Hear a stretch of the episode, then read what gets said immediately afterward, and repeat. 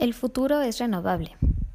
Hace 161 años, en 1859, se desarrolló la energía petrolera con el descubrimiento del primer pozo comerciable.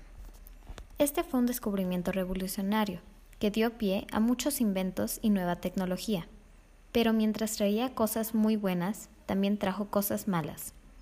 Esta energía no solo es muy cara, también contamina mucho y está limitada pero en 1970 se encontró otra manera de hacer funcionar los inventos, las energías alternativas.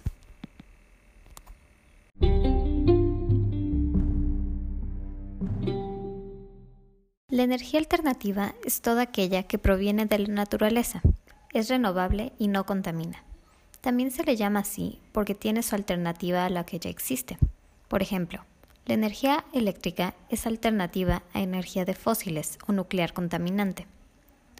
Como se mencionó anteriormente, la energía alternativa surgió en los años 70, cuando se empezó a concientizar a la gente acerca del impacto de las industrias en el medio ambiente. Así surgieron las diferentes energías alternativas. Las más comunes son la energía solar, que se obtiene al absorber luz solar y transformarla en energía mediante paneles solares. Otro tipo de energía es la energía eólica. Esta se obtiene cuando las hélices de los aerogeneradores se mueven con el viento y crean energía mecánica. Finalmente, tenemos a la energía hidroeléctrica, que se produce al aprovechar la caída de agua sobre turbinas y así producir corriente eléctrica. Existen muchas más energías, pero al ser las más usadas y accesibles, solo mencionaré estas.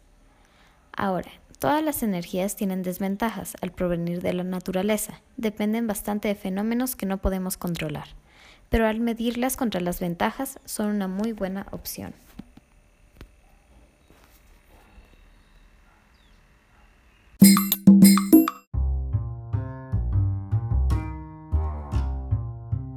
En conclusión, las energías alternativas ofrecen una larga red de opciones que nos abren muchas más puertas, tanto en la tecnología avanzada como en nuestra vida cotidiana. Aparte, podemos seguir desarrollando e innovando y al mismo tiempo mejorando el medio ambiente. Así que, aunque el proceso de introducción es lento, las energías alternativas son el futuro.